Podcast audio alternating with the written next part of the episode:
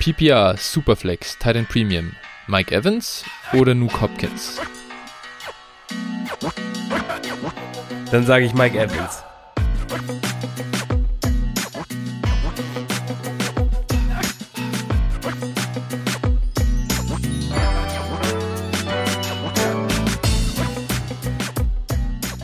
Servus und herzlich willkommen zu einer neuen Folge von Dynasty Flow, der Dynasty Show von Phil und Flo.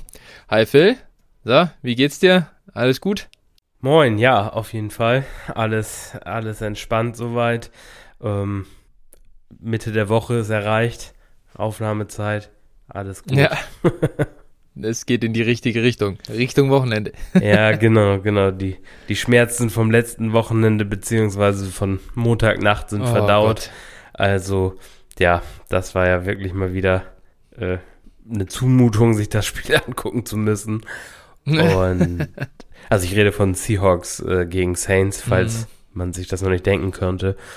Und ja. Äh, ja, also das war nicht schön.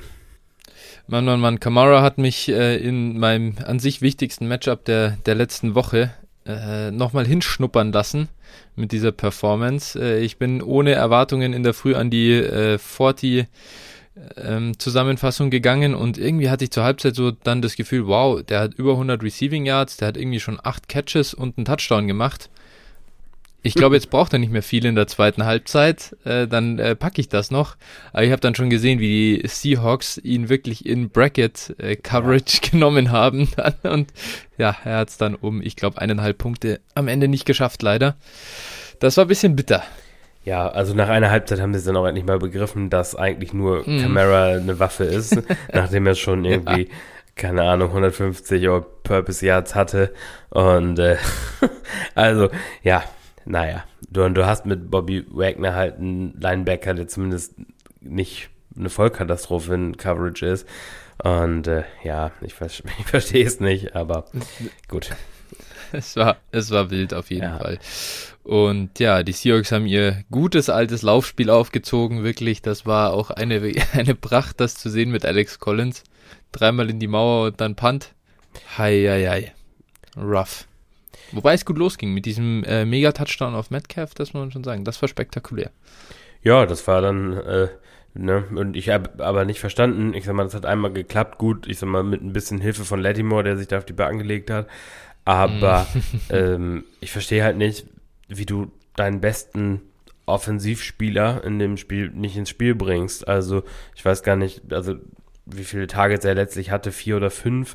Äh, und ja, Warum keine Screens, keine äh, Slants auf, auf ihn und ich sag mal, er ist ja schon ein Spieler, der auch nach dem Catch was machen kann gegen einen Corner. Oh, ja. Also dementsprechend, ja, ist mir völlig völliges Rätsel. Das Vertrauen in Gino war nicht so hoch, hatte ich den Eindruck. Aber gut, äh, es ist wie es ist. Äh, die wichtigen Themen, du bist am Samstag wieder im Stadion. Ja, genau. Ich bin bei äh, Werder gegen St. Pauli. Und äh, gegen Tabellenführer. Ja, ich, ich mir schwan schon wieder Böses. ja, und zu einem Überfluss fahre ich auch noch. Also es gibt noch nicht mal, ah. es gibt noch nicht mal mehr als ein Bier. Ähm, ja, ja, ja. Das, das ist hart. Wird äh, traurig. das könnte, aber das könnte anstrengend werden. Ja. Naja, und du warst gestern im Stadion das erste Mal wieder, ne? Seit Corona auch. Oh ja, oh ja.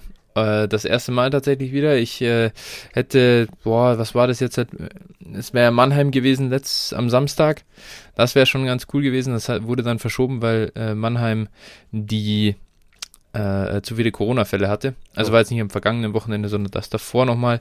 Äh, das war das erste, wo ähm, ja im, im 60er-Stadion wieder volle Hütte gegangen wäre äh, mit 15.000 Mann. Und das war jetzt aber eben gestern der Fall gegen Schalke natürlich. Das ist Flutlichtspiel gegen Schalke 04.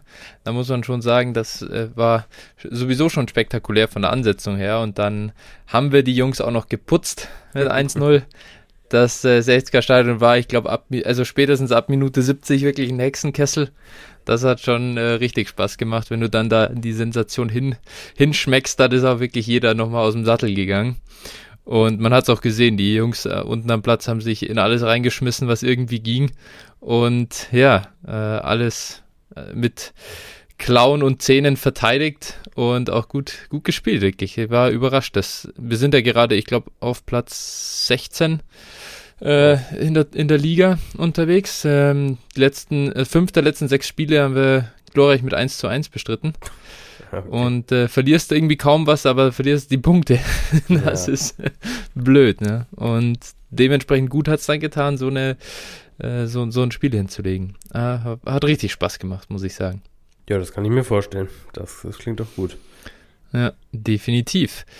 Da werde ich am Samstag wahrscheinlich auch schon wieder sein, gegen Freiburg 2, wenn äh, es die Zeit erlaubt, aber es schaut im Moment ganz gut aus. Dann äh, freue ich mich da auch wieder drauf und werde wieder häufiger Gast sein. Aber so viel zum Fußball. Wir machen ja keinen Fußball-Podcast, das übernehmen andere. Und äh, wir kümmern uns um American Football. Und heute schauen wir mal wieder oder machen eine kleine Zwischenreview zu unserer JIT-Liga, unseren Dynasty Diaries. Äh, wir haben das vor der Saison gemacht. Wir sind jetzt gerade perfekt an der Halbzeit der Regular Season angekommen, nach Woche 7 haben noch sieben Spiele in der Regular Season vor uns, bevor es dann Richtung Playoffs geht. Und mal sehen, ob wir es beide überhaupt reinschaffen. Äh, sind gerade äh, so an der Grenze dran und im Kampf um die, um die Playoffs. Ich glaube, du bist jetzt auf Platz 5 und ich auf Platz 6, oder? Ja, genau. Äh, wenn ich es jetzt nicht ganz ähm, genau verdödelt habe. Das ist spannend. Und ja, äh, bevor wir da einsteigen, aber voll, haben wir noch einen Hörertrade dabei den wollen wir einmal schnell analysieren. Und zwar äh, wurden hier, also äh, ich, bin, ich bin selbst in der Dynasty dabei. Ähm, der äh, gute Sizzle 21 hat mir den geschickt. Ich soll den äh, Deal bitte mal, oder wir sollten auch den, den Deal mal bewerten. Sie sind sich beide unsicher, irgendwie, ob sie da was Gutes gemacht haben oder nicht. Und äh, da sei als, äh, ja, so ein bisschen Background dazugefügt, Sizzle ist an sich eher im Rebuild. Ähm, und äh, Stiff Arm Saints, der Trade-Partner, der greift nach den Sternen dieses Jahr. Äh, ist ganz gut unterwegs, auch wenn er sich jetzt gegen mich als äh, 0 und 6 Team gerade am Wochenende eine Klatsche abgeholt hat. Da würde ich mal sagen, selbst schuld, nicht für diese Topstars getradet zu haben, die ich davor angeboten habe. Dann verliert man halt gegen Daryl Williams und äh, Devontae Booker und, und solche Konsorten, wenn man da nichts abgeben will. Ähm, und ja, er hat sich aber verstärkt, das äh, hat diese Woche noch nicht äh, geholfen, wird sich ja vielleicht on the long run dann lohnen. In dem Deal gibt Stiff Arm Saints an Sizzle Kareem Hunt, LaVisca Chenault, sein 22er First Round Pick und sein 22er Fünftrunden Pick. Und bekommen tut er dafür Mike Davis, Delvin Cook und Dalton Schulz. Dalton Schulz, dein Mann, ist natürlich der wichtigste Spieler in dem Trade, oder? Auf jeden Fall. äh, ja, also ich habe es gerade mal überlegt, das war, ich nehme mal an, irgendwie in der letzten Woche oder sowas, in den letzten zwei Wochen. Genau. Ähm, ja, es ist natürlich nicht der ideale Zeitpunkt, um Devin Cook wegzutraden, zumal er jetzt aus der Verletzung kam, äh, Bye Week hatte, äh, eigentlich der Zeitpunkt, wo der Wert am geringsten war. Ich hätte da vielleicht lieber noch mal bis kurz vor diesen Spieltag gewartet, beziehungsweise vielleicht, wenn es gar nicht anders geht, auch noch den Spieltag abgewartet, weil ich einfach glaube, für Delvin Cook könnte man an und für sich etwas mehr bekommen als das, was er hier bekommen hat. Also wenn der 22er First Round Pick dann auch eher später ist, ähm, Kareem Hunt aktuell verletzt und ja auch nicht mehr der Jüngste, ähm, dann LaVisca Chenault auch, ich sag mal, ein bisschen hinter den Erwartungen zurückgeblieben dieses Jahr bisher. Also ich glaube schon, dass da für Devin Cook noch ein bisschen mehr drin gewesen wäre. An sich aber natürlich, äh, ich sag mal, ist der Move, Devin Cook abzugeben und auch Dalton Schulz abzugeben und auch Mike Davis, das also ich sag mal, der ja praktisch äh, als zweiter Running Back in Atlanta keinen Wert mehr hat. Ähm, mhm ist schon der richtige. Wie gesagt, ich glaube, da wäre noch ein bisschen mehr drin gewesen. Ja, ich sag, kann man, glaube ich, auf jeden Fall äh, so bewerten. Die Frage ist da wirklich, oder spannend ist, wie bewertet man den Kareem Hunt aktuell? Also was schreibt man da für einen Pick-Value dran? So, äh, ich glaube, Visca, da wären alle so mit einem Second äh, aktuell, glaube ich, also so ein relativ früher Second, mit Second vielleicht sogar mittlerweile. Man ist ja wirklich schon enttäuscht dieses Jahr, so dass da der Lieb oder der, der Sprung nicht kam. Aber ähm, dürfte, dürfte bei ihm dabei sein. Und Kareem Hunt, da tue ich mir total schwer, denn da gehen die Bewertungen auch einfach auseinander. Ist er sogar ein First-Rounder wert in, ähm, in Superflex oder ist es auch eigentlich mehr eben, ja, wie du sagst, ist ein alternder Running Back, der ist auch 26 und er hat gerade jetzt halt so seine, seine Rolle in Cleveland zwar gefunden, aber Nick Chubb geht ja nicht weg und äh, wie sustainable ist, ist, ist die Effizienz von Kareem Hunt äh, langfristig und von dem her finde ich, da variiert eben der, der Wert, den man ihm irgendwo beimisst, schon massiv und Sizzle sieht ihn hoffentlich relativ hoch, aber es ergibt halt nicht so viel Sinn, ihn als, als Rebuilder zu kaufen. Das heißt, man muss ihn ja auch wieder irgendwo als Trade Asset verstehen und dann selber wieder den Wert erzielen. Und da ist halt das Problem, dass er jetzt aktuell ausfällt. Und ich glaube auch, dass der, ich, ich, könnte mir vorstellen, dass der bis zur Bye Week der, der Browns in diese Woche 13 tatsächlich gar nicht mehr spielt und dann erst ab Woche 14 wieder, ähm, ja, äh, am, auf dem Spielfeld steht. Und dann mal sehen, was du für Kareem Hunt so in der Offseason bekommst und da könnte der Wert dann doch schon ja, relativ stark sinken. Das heißt, im Prinzip kommt jetzt darauf an, was machst du aus Kareem Hunt noch als Rebuilder? Ich weiß nicht, ob ihr eine Trade Deadline habt. Wenn, wenn nicht, dann äh, kann das natürlich spannend sein. Dann kriegst du sicherlich, also ich würde Hand aktuell auch aufgrund der Verletzung, natürlich, weil das auch den, den Wert für einen äh, Contender etwas mildert, ähm, würde ich ihn schon bei einem Second-Round-Pick sehen in Superflex in der 12er-Liga. Äh, ich denke schon, dass wenn er dann wieder fit ist und vielleicht auch jemanden Need hat und es keine Trade-Deadline gibt, du ihn zumindest für zwei Second-Round-Picks wegtraden kannst. Also das sehe ich schon. Und äh, oder für den Wert von zwei. Also ich glaube, der, der Move, Hand zu kaufen im Moment ist gar nicht so dumm, wenn man keine Trade Deadline hat. Mhm. Aber ja wie gesagt, trotzdem glaube ich schon, dass man für Delvin Cook und plus das, was da jetzt noch mit bei ist, ähm, schon irgendwo zwei First-Round-Picks den Gegenwert schon nehmen muss. Also das, das denke ich schon. Und da sind wir hier meiner Meinung nach etwas von weg. Ja, zwei Firsts sind es halt nicht. Es sind eher, es wirkt so ein First und ein First und drei Seconds oder so. Es ja. ist so ein bisschen die, weil Whisker ist schon ein bisschen mehr wert als einer. Hand ist ein bisschen mehr wert als einer. So, es, es ja. passt, aber ja, im, im Prinzip ist es vielleicht auch einfach für beide relativ fair. Kommt dann auch darauf an, natürlich, wo, wie, wie sieht er das, das äh, Team von, äh, von Stiffarm Saints jetzt in, in Rest of Season. Ja, klar. Wenn er glaubt, dass der, dass der vielleicht die Playoffs verpassen könnte mit dem Team, dann wird es natürlich schon wieder sehr interessant. Ne, gut, das ist natürlich immer eine Sache, ähm, wenn, wenn das Team jetzt, ich weiß nicht, wie es da steht, aber wenn es natürlich dann äh, irgendwo an der Borderline-Playoff-Grenze ist mhm. und vielleicht mhm. gerade top-heavy ist und wenn dann ein Running Back ausfällt, das Team vielleicht auseinanderbricht, ja. Dann ist es natürlich immer nochmal der, der Wert des First-Round-Picks ein bisschen anderer. Aber gut. Genau. Ja. Wollen wir jetzt mal nicht alles zu kompliziert machen? Ich glaube, genau. äh, es ist auf jeden Fall rübergekommen, so was wir äh, darüber so äh, process-wise denken. Im Zweifel glaube ich, aber hast, kann ich dir nur völlig zustimmen. Delvin Cook hat gerade kein besonders äh, gutes Standing so in der Community. Ist für mich auch eher äh, jemanden, den, den man als Rebuilder sogar jetzt mal noch ein, zwei Wochen hält. Äh, wenn jetzt nicht direkt irgendwie Trade Deadline schon ansteht. Ich weiß gar nicht, wann die frühesten da sind. Äh, Woche 10 in, in manchen Ligen äh, dürfte es auf jeden Fall geben. Und ja, solange die nicht ansteht, äh, gibt es auch kein, kein, keine Not, jetzt äh, so, so schnell wie möglich zu verkaufen, denke ich. Nee, gut, wie gesagt, man muss die Punkte natürlich beachten, die er macht, ne? Je nachdem. Ja, ja. Klar, klar, sicher. Absolut.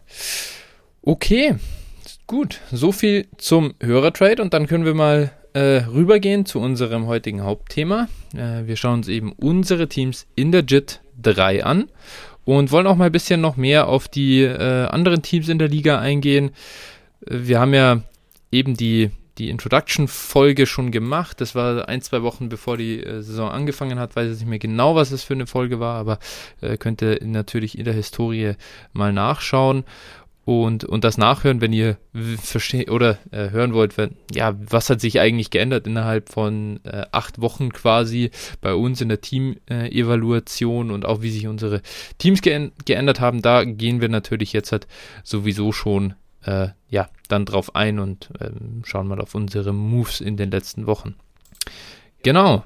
Erstmal eine Frage an dich. Ja, ich habe es ja schon mal ein bisschen angeteasert. Wir stehen so äh, an der Grenze zu den Playoffs auf 5 und 6. Wie zufrieden bist du denn mit der Saison bisher? Ja, es geht. Also kann, wenn du, also ich stehe 4-3, ähm, den drittmeisten Points vor auf Platz 5, wie du schon gesagt hast. Und äh, ja, ich denke, dann hört man raus, dass ich lieber halt was höher stehen würde. Mhm. Aber ich bin jetzt auch nicht unzufrieden. Also, ähm, wie gesagt, drei Teams davor mit 5-2 und äh, ja, ich sag mal, das kann sich schnell, da kann sich schnell das Blatt wenden, gerade wenn da die Partien untereinander stattfinden und äh, ja, dementsprechend bin ich da schon optimistisch, was auch die Playoffs angeht. Verletzungspech hatte ich bislang ähm, eher im, im kleineren Rahmen, muss man schon sagen. Also dementsprechend, äh, ja, wird es da auch für die, für die nähere Zukunft erstmal, ist der Ausblick zumindest auch eher positiv. Wie sieht es bei dir aus? Ja, erstmal, also für alle, die die Dynasty Diaries bei unserem Discord ähm, ja nicht verfolgen, da natürlich mal äh, der klare Hinweis, das solltet ihr tun. Ihr solltet in unserem Discord beitreten und da, um da immer up to date zu sein, wie es läuft.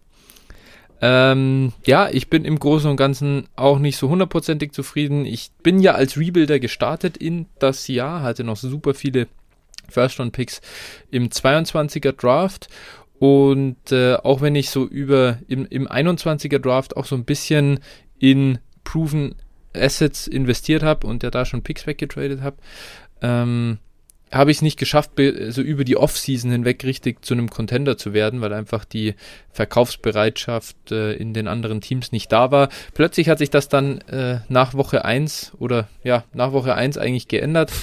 Dann äh, bin ich ein bisschen auf Shopping-Tour gegangen und dachte mir, ja, komm, jetzt hat äh, All In und äh, da kämpfen wir doch mit um den Titel.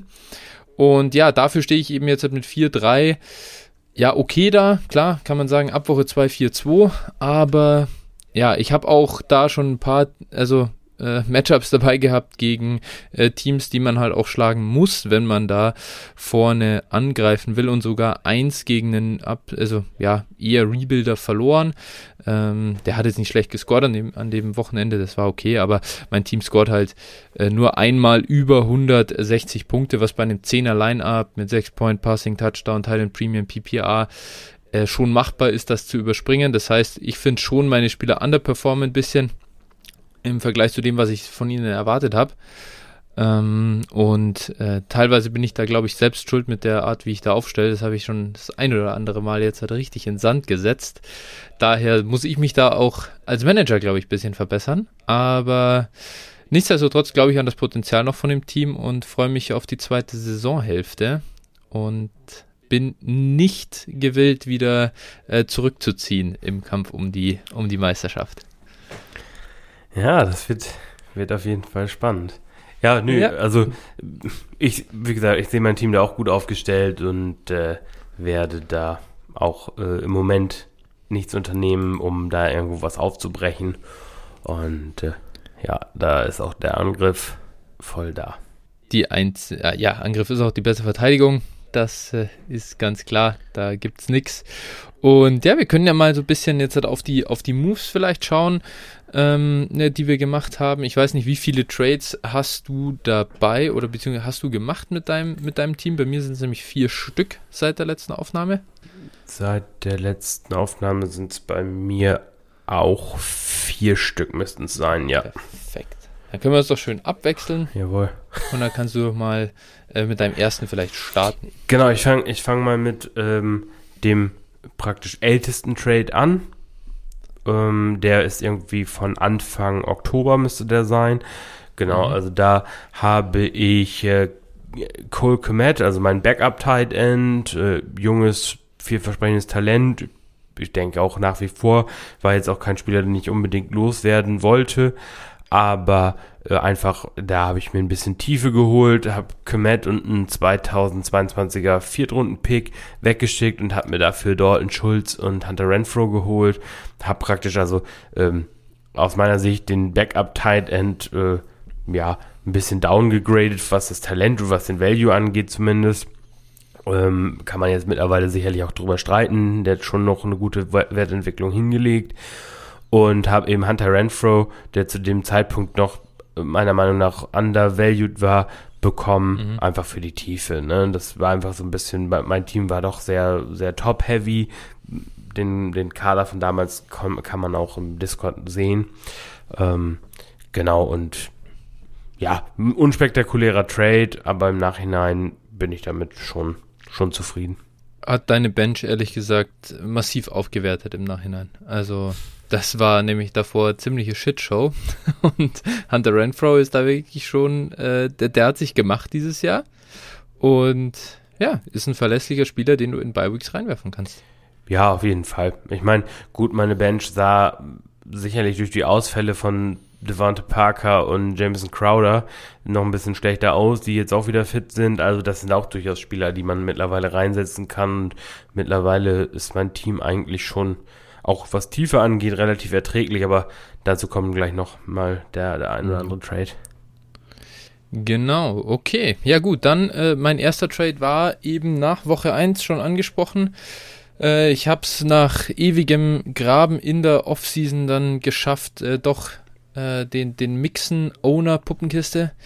Ähm, ja, nie, gar nicht zu überzeugen. Er kam auf mich dann zu, ob äh, ich eigentlich noch Interesse an Mixen habe. Ähm, und ja, das war nicht erkaltet. Und äh, ich habe ihm seinen First-Round-Pick zurückverkauft, den ich noch gehalten habe für 22.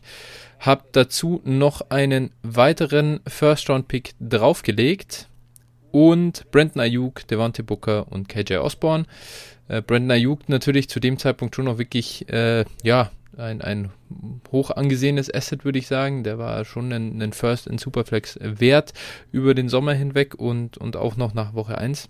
Auch wenn ich schon ein bisschen natürlich Angst bekommen habe, nachdem er in Woche 1 so gar nicht äh, stattgefunden hat und im Doghouse war. Wir haben das ganze, die ganze Nummer mit Dante Pettis noch äh, frisch im Kopf bei, bei Shenny. Und bekommen habe ich dafür eben Joe Mixon, Jared Goff und Allen Robinson dass Allen Robinson jetzt halt sowas von dermaßen reinscheißt dieses Jahr, das war ehrlich gesagt nicht der Plan. Aber äh, da hoffe ich noch auf ja eine Normalisierung spätestens in 2022, denn ich glaube einfach nicht, dass er verlernt hat, Wide Receiver zu spielen. Ähm, sondern die Bears sind einfach ein Problem. Und ja, Jared Goff sah ganz gut aus gegen die Niners und da habe ich auf Garbage Time Punkte eigentlich gehofft, so ein bisschen über das Jahr hinweg. Äh, und dass er mir durchaus auch helfen kann, solange die Rookies Lance und Fields nicht äh, starten oder verlässlich spielbar sind. Ähm, dass er mir da aushelfen kann. Der hat mich allerdings, ja, dieses Jahr jetzt in den drei, vier Spielen, in denen ich ihn aufgestellt habe, eigentlich nur aufgeregt und mir richtig schön reingeschissen ins Lineup. Daher, ja, habe ich gemischte Gefühle, wenn ich den Trade im Nachhinein anschaue einerseits ist okay, aber andererseits hätte es durchaus auch besser laufen können für die Spieler, die ich da gekauft habe. Ja, da habt ihr euch schön beide ein Kuckucksei ins Nest gelegt, ne, gegenseitig, Ayuk und Robinson. ja, das, das stimmt natürlich, da kann ich dir nicht widersprechen. Mit, mit äh, falsch geltende Fälschung gekauft, ne? Wie ja. das so ist. ja. Das stimmt, das stimmt das hätte man, ja, das hätte ich jetzt auch nicht erwartet zu dem Zeitpunkt, dass das so ausgeht. Aber gut, man muss äh, nehmen, wie es kommt. Ja, ja dann äh, komme ich eigentlich zu meinem größten Trade in der bisherigen Saison. Ähm, da habe ich äh, Dalton Schulz und Miles Sanders abgegeben, also eben den eben akquirierten äh, Dalton Schulz und Miles Sanders, weil bei Miles Sanders, wir haben häufiger darüber geredet, ja, es ist ein wirkliches Auf und Ab gewesen und äh, jetzt natürlich, dass die Verletzung noch hinzukam, gut, das konnte zu dem Zeitpunkt noch keiner ahnen, aber ja, das war auf jeden Fall, ich habe zu dem Zeitpunkt all, eigentlich alle meine Miles Sanders Shares verkauft, mhm. zumindest die, die ich losgeworden bin genau, und Dalton Schulz, auch da haben wir auch drüber geredet, mh, auch eher ein Sell High. Und äh, den habe ich eben auch zu dem Zeitpunkt verkauft, eben weil ich dafür dann Corey Davis und äh, James Robinson bekommen habe. Und mhm. äh, ja, Corey Davis ist halt der Wide Receiver 1 in der Offense. Jetzt kann man natürlich sagen, ich habe auch ein bisschen mehr von der Jets Offense erwartet im Nachhinein. Auch da, also mit Corey Davis bin ich alles andere als zufrieden. Ähm, ja. Jetzt muss man mal sehen, wie es mit einem anderen Quarterback aussieht. Wenn es Joe Flacco ist, dann bin ich eigentlich zumindest mal vorsichtig optimistisch, weil Joe Flacco ist halt zumindest mal solide, was man bei Zach Wilson halt nicht immer sagen konnte. Genau, und dann habe ich halt eben James Robinson bekommen und ich sehe halt schon James Robinson aktuell ein Stück weit vor Miles Sanders in Dynasty, muss ich sagen. Und ähm, also zumindest das von dir zu hören. Ja, ist ja ist schon ist schon äh, ist schon äh, auf jeden Fall ein Zeichen, denke ich. Und äh, ja, da, das ist einfach so, wir hatten bei, bei den beiden ja schon damals auch mal drüber gesprochen. Beide sind jetzt, stehen jetzt noch für diese und nächste Saison bei ihren Teams erstmal unter Vertrag. Und äh, dann wird man sehen. Wie gesagt, ich bin bei James Robinson mit dem Outlook halt gespannt, gerade weil ich davon ausgehe, dass Urban Meyer vielleicht äh, nach der Saison weg sein wird. Und mhm. äh, dann werden halt die Karten in den Backfield neu gemischt. Ob dann äh, ob es dann einen Split gibt, ob Robinson die Eins bleibt, ob es Etienne wird, wird sich dann erstmal zeigen müssen. Und Robinson hat halt jetzt zwei Jahre wirklich gut produziert, gut gespielt und denke, dass er da schon irgendwo sich eine Chance erarbeitet hat. Ne? Also genau, muss man, muss man sehen. Und äh, bei Miles Sanders, ja, er wird da schon immer irgendwie die, die 1A sein denke ich mal, aber was hat das für einen Wert? Ne? Was für ein Quarterback ja. wird da unter Vertrag stehen? Draften sie vielleicht einen Running Back? Ähm, wird man sehen. Also genau, mit dem Trade bin ich eigentlich zufrieden. Ich habe hier mit James Robinson einen wirklich guten Starter und äh, Corey Davis, ja, ich sag mal, jemand, der in, in der Bye Week mal spielen darf, beziehungsweise bei Verletzung. Genau. Ja. Ja, ich glaube, da ist äh, vor allem das Upgrade von Sanders auf, auf Robinson allein schon für dieses Jahr und Long Term auch möglich. Ähm, den, ja, also, ja, du, du, verlierst ja nicht mal was. Also, das ist schon gut. Und äh, selbst wenn äh, Sanders sich da festbeißen kann, es sah ja jetzt wieder gut aus. Jetzt hat sich leider verletzt. War natürlich blöd. Hatte das Backfield gerade irgendwie wieder übernommen so. Und, und Gainwell äh, kam weniger zum Zug oder bekam weniger Usage und dann passiert jetzt die äh, Knöchelverletzung. Das ist natürlich blöd gelaufen für Miles Sanders, aber ja, äh, unabhängig davon glaube ich auch wirklich guter Deal so für dich.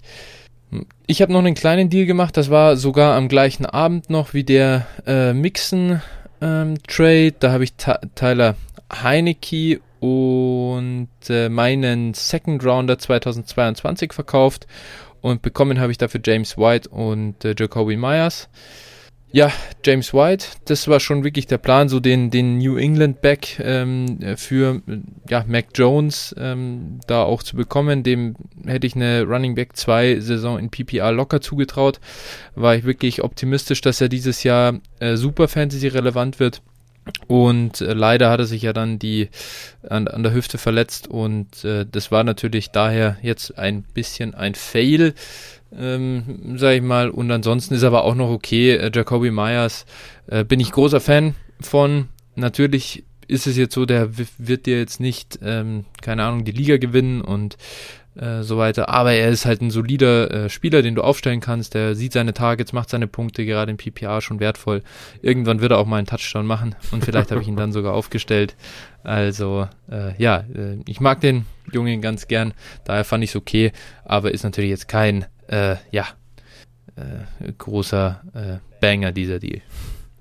Ja, James White hätte halt wirklich ein Value werden können, gerade wenn man bedenkt, was Damien Harris da sich zusammenfummelt und äh, ja, James White ist halt, glaube ich, äh, der äh, Sohn von Bill Belichick, den er sich immer gewünscht hat.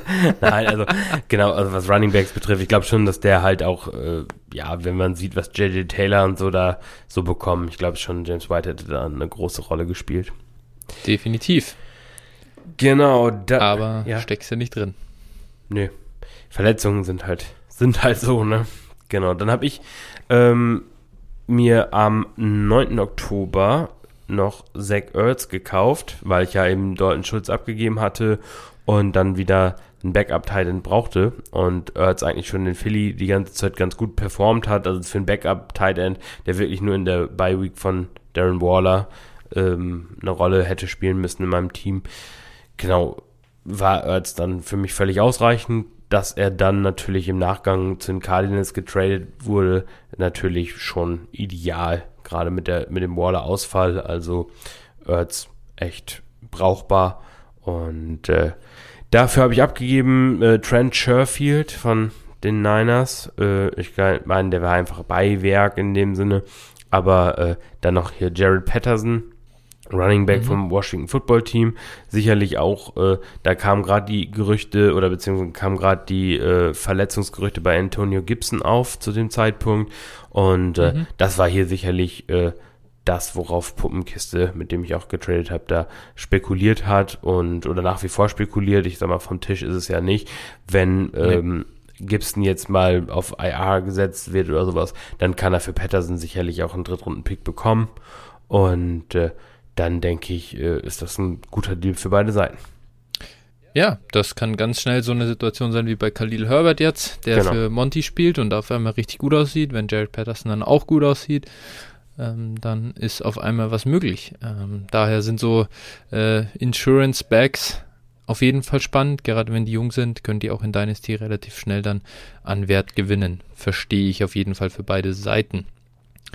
Ich habe am 22. September, ich bin immer hier, ich ziehe immer nach quasi, äh, so in deine Richtung, mit äh, C. Knopf einen Deal gemacht. Ähm, dabei hatte ich mal wieder den Vorteil, äh, dass der Kollege dann sein Team analysiert hat und gedacht hat, hey, nee, also ich komme nicht weit mit dem Ding. Und ich wollte zwar gewinnen, aber das wird dieses Jahr nix. Aber ich habe seinen First-Round-Pick 22 gehalten. Und daher war ich erste Anlaufstelle oder äh, konnte das attraktivste Paket schnüren für ihn. Der hat mir verkauft eben Nuke Hopkins, Austin Eckler, JD McKissick, Manny Sanders und Naheem Heinz. Also ein größeres Paket an äh, gut High-End-Startern und ähm, Depth für mein Roster. Und bekommen hat er eben seinen äh, First-Round-Pick, er hat bekommen meinen First-Round-Pick, Jalen Waddle und als Füller, weil ich sie gecuttet hätte, äh, Savon Ahmed, Foster Moreau und Wayne Goldman. Ich muss sagen, Austin Eckler hat genau das jetzt erfüllt, so an Erwartungen, was ich da erhofft habe, mir so ein Top 3, Top 5 Running Back Rest of Season. Nuke Hopkins sieht definitiv nicht so gut aus mehr wie, wie in der Vergangenheit. Da ist einfach das Volume, da ist der Target Share im Moment in Arizona nicht da. Die verteilen mir den Ball ein bisschen zu viel. Das ist eher äh, unangenehm, das zu sehen, aber nichtsdestotrotz habe ich bei Nuke Hopkins keine Bauchschmerzen, wenn ich ihn aufstellen muss. Das ist ganz anders als bei Allen Robinson. Ist trotzdem eine tolle Offense und vor allem ist es immer schön, wenn man dann äh, Kyler Murray gleichzeitig startet und man hat so den, den Touchdown-Pass auf Nuke Hopkins und man sagt direkt die zwölf Punkte äh, dafür ein. Und ja, JD McKissick, ähm, ist okay. Den äh, starte ich auch ganz gern mal. Tatsächlich sogar jetzt langsam relativ selbstbewusst, weil er jetzt schon über 60% Snaps sieht ähm, äh, in Washington. Manny Sanders absolut für mich war, war da zu dem Zeitpunkt klarer Buy-Low-Kandidat, den ich so ein bisschen rein als Throw-In verlangt habe und darauf spekuliert habe, dass er mir High-End Wide Receiver 3 Zahlen liefern kann, Woche für Woche. Denn die Air Yards waren zu dem Zeitpunkt schon da, nur die Produktion noch nicht so. Und ja, Nahim Heinz, ehrlich gesagt, ja, da erwarte ich nicht mehr viel. Äh, geht in, in, in Indie nicht, beson nicht besonders was und äh, verlässlich ist es vor allem nicht. Aber kann natürlich relevanter werden, wenn JT irgendwie mal was passiert. Und ja, da war es dann doch relativ einfach. Auch wenn, auch wenn ich natürlich einen sehr, sehr frühen First-Round-Pick 22 aufgegeben habe. Aber das war dann äh, völlig in Ordnung und äh, ich liebe den Deal immer noch. Ja, auf jeden Fall. Also ist auf jeden Fall ein starker Deal, ne? Da hast du Hopkins und Eckler, die jetzt die Hauptbestandteile waren schon zu einem guten Preis auch bekommen. Ne? Zwei First-Round-Picks und Jalen Waddle, der Rest war auch natürlich so bei. bei äh, nee, das war, wie gesagt, das war, wer war, wer ja. gecuttet gewesen. Da habe ich genau. gesagt, hier kommen äh, die drei bekommst du noch mit drauf, weil, ja. Ding, aber es waren zwei First und Waddle. Genau. Und äh, ja, also ich denke, das ist schon, ist schon ein guter Deal. Ne? Also der sich auch, aber auch für beide Seiten eigentlich auszahlen kann oder passt. Und äh, ja, dementsprechend, ja, gut. Absolut. Knopp wird äh, das, wenn, wenn er dann äh, an 1.02 oder 1.03 dran ist im 22er Draft mit seinem eigenen Pick, würde er sich auch darüber freuen, dass er den dann hat und entweder verkaufen kann oder äh, einen der Top Prospects dann ähm, ja äh, als Fundament für sein äh, Roster nutzen kann und mal sehen, wo meiner landet am Ende. Da muss man schon auch ganz ehrlich sein. Den habe ich auch äh, später gesehen, als also als er jetzt im Moment vielleicht aussieht. Ja, wird, wird spannend werden. Ja, nicht, da, genau. nicht, dass es dir wie den äh, Seahawks, Seahawks Niners, und Niners Seahawks. geht. Ja, genau, allen geht. alle auf sich selbst gesetzt und alle am Verkacken. Ja, das ist immer ein großer Fehler, ja. auf sich selbst zu setzen. Ja. Ah, genau. Gott. Ja. Gut, ja, ja dann äh, darfst du mal deinen nächsten Deal präsentieren. Genau, mein letzten Deal, der ist halt äh, nicht so spektakulär, also kann mit deinem nicht im Ansatz mithalten. Da habe ich äh, Cam Newton verkauft, als die, oh, ja. die News kam, dass er jetzt äh, geimpft ist und bei den Seahawks irgendwie mit denen im Gespräch war. Und dann habe ich ihn passenderweise an äh, Hawker verkauft, äh, seines Zeichens meiner Meinung nach Seahawks-Fan bei dem Namen. Ja. Und äh, genau, habe ihn für einen 23er Drittrunden-Pick äh, an ihn verkauft. Ja, ich sag mal einfach, da habe ich im Prinzip, ich glaube nicht mehr an Cam Newton, der sah sowas von guckt aus und äh, dementsprechend habe ich ihn jetzt dann, habe ich den Roster-Spot freigemacht und dafür dann halt einen Pick eingesammelt. Ja, das ist so ein bisschen, den Roster-Spot kann ich wieder neu besetzen und äh, ja, absolut. Ja, alles okay. Verstehe ich. Ich habe, by the way, diese Deals äh, gar nicht mit drin. Ich habe einmal Kellen Mount für einen Third Rounder verkauft. Äh, war aber auch aus reinen Roster-Spot-Gründen. Äh, ich habe, äh, den hätte ich ansonsten sonst, also wirklich gern noch länger gehalten. Aber da war der Fehler, ihn nicht äh, aufs Taxi-Squad zu setzen. Zuvor, da hätte ich vielleicht eine andere Graupe lieber äh, ins, ins Roster nehmen können, die ich einfach gecuttet hätte.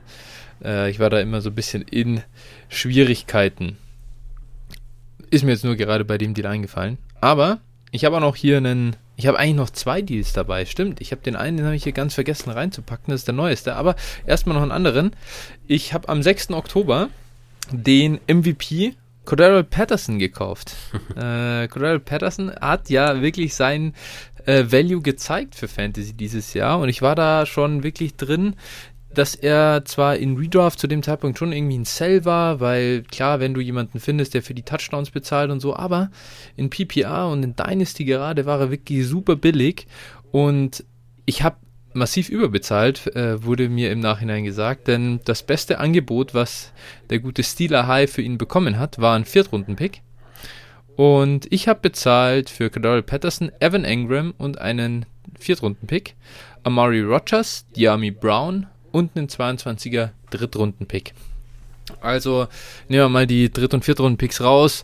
Äh, Diami und Amari Rogers so Late Second, Early Third Value im vergangenen Draft gewesen und dafür Patterson und Ingram äh, bekommen und ich, ich, dachte mir einfach, ja, Ingram, was auch immer der noch bringen wird, aber ein Third Rounder wäre mir schon noch wert, äh, irgendwo in Thailand Premium, weil er das Upside an und für sich schon hat, da auch ein guter Starter zu sein, wenn er mal fit ist und die Offense funktioniert. Ähm, aber auch unabhängig davon dann einfach Patterson für einen Late Second. Das war er mir in dem Moment einfach wert, wenn ich da mitspielen will. Und auf Running Back ist es so schwierig, Jungs zu finden, die du in PPR verlässlich starten kannst. Und wenn ich den dann bekommen kann für einen Second, dann habe ich zugeschlagen. Und ich stehe immer noch hinter dem Deal. Ja, war für dich natürlich schon günstig, muss man sagen. Ähm, ich glaube, heute könnte man für Patterson noch etwas mehr bekommen.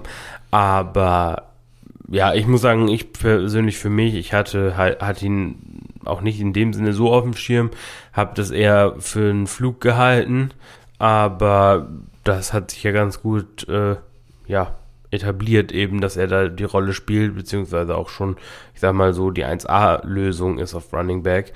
Und äh, dementsprechend, ja, kann man nichts sagen. Absolut. Ich verstehe auch total, dass er damals halt den äh, einfach lieber zu dem Preis einfach verkaufen wollte, weil er auch Angst hatte, wenn der jetzt halt wenn der jetzt einen Stinker reinlegt im nächsten Spiel, ist er wieder wirklich gar nichts mehr wert. Ja, klar. Und dann bekommt er halt das nicht mehr, ne? Ja, ist, was zu machen. Es ist, es ist oft eben, äh, gerade in Dynasty, einfach den Value mitzunehmen, äh, ne? lieber den Spatz in der Hand als die Taube auf dem Dach, sagt man ja.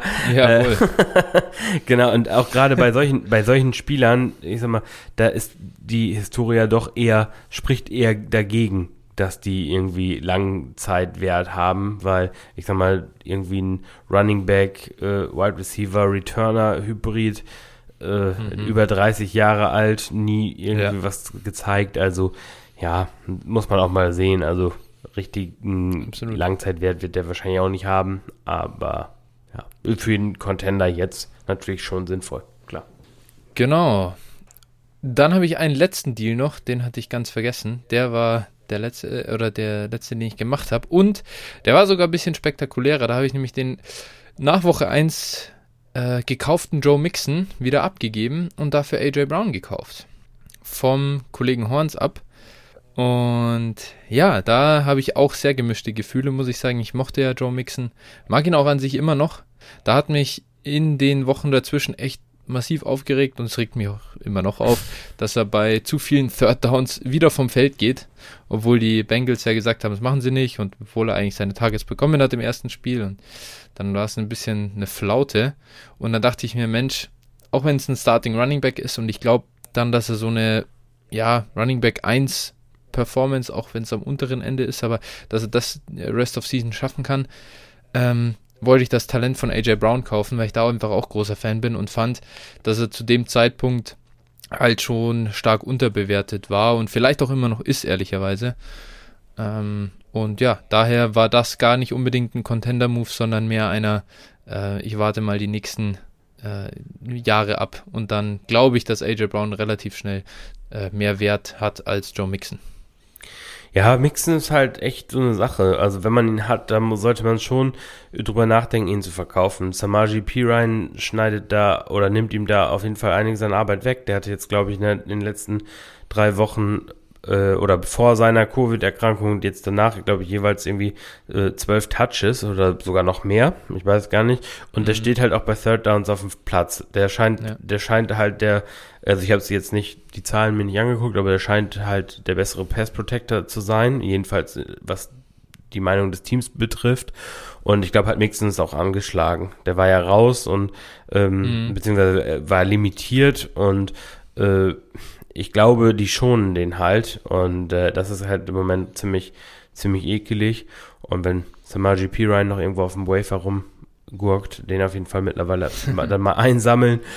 Ähm, ja, also von daher, ich bin schon auch eher der Meinung, dass man das Mixen ein Cell-Kandidat ist. Weil ich, er hat nicht den Floor, den andere äh, gute Running Backs haben. Und äh, er kriegt zwar die Goal-Line-Work, aber das Passing-Game fehlt ihm dann doch häufig.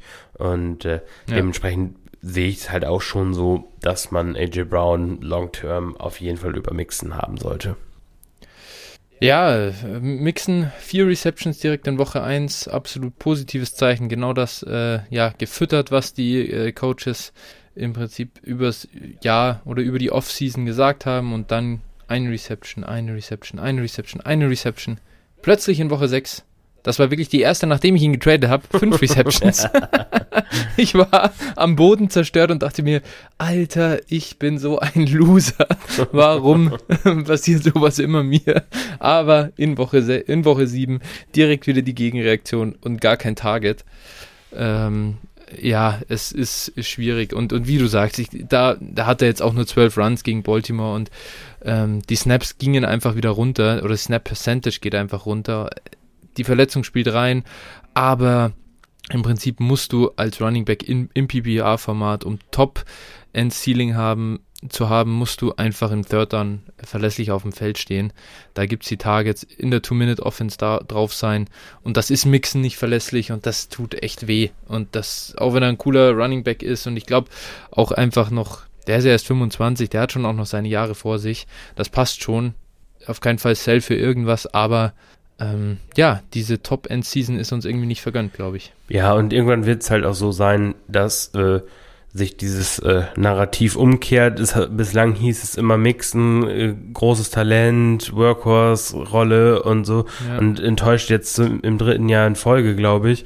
Und ich, dann ist irgendwann auch. Ja, das ist ein bisschen hart. Das ist ein bisschen hart. Er ist eigentlich, er, er spielt eigentlich besser, als man als man, als man das so denkt. Also zumindest overall. Er war jetzt, er hatte in, in 18 war er Running Back 10, in 19 war er Running Back 13 nach PPA insgesamt jetzt. Ich habe jetzt hier nicht die Per Game Stats, aber äh, und in, in, in 21 jetzt ist er äh, Running Back 11 wieder. Also es ist okay, aber, aber es ist halt nicht. Jetzt frage ich dich, Jetzt frage ich dich, wenn du Joe Mixon die letzten drei Jahre besessen hast in Dynasty ja. und ihn aufgestellt hast, äh, warst du zufrieden, wenn du Joe Mixon im Team hast oder, oder warst du enttäuscht? So, und ja, ich, ich denke. Ne, du bist definitiv enttäuscht, weil auch dieses Jahr, wie, wie ist er jetzt halt? Running Back 11. Er hat zwei gute Wochen mit 25 Fantasy-Punkten. Ja. Und den Rest, da hat er 8, 10, äh, 13, 10, 11. Und das, das reicht nicht. Genau. Das ist einfach Woche für Woche eine Enttäuschung. Und das ist der große Unterschied zu Backs, die auch nicht, weiß hier, der Andre Swift ist das beste Beispiel dafür.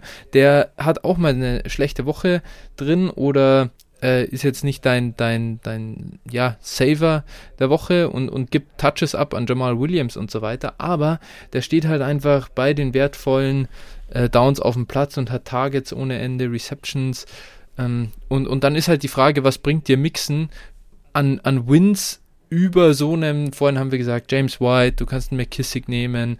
Ähm, wenn du den Woche für Woche starten musst, der kostet, er bindet schon viel Kapital für einen vor allem Rushing Running Back. Und das ist, glaube ich, ja, das ist einfach nicht genug, was er da liefert. Und er hat die Transformation nicht geschafft zum Receiving Back. Genau, und er kommt, wie gesagt, kommt jetzt in ein Alter, 25, ist jetzt nicht, mhm. nicht der Älteste, aber äh, ja. da wird es langsam auch gefährlicher.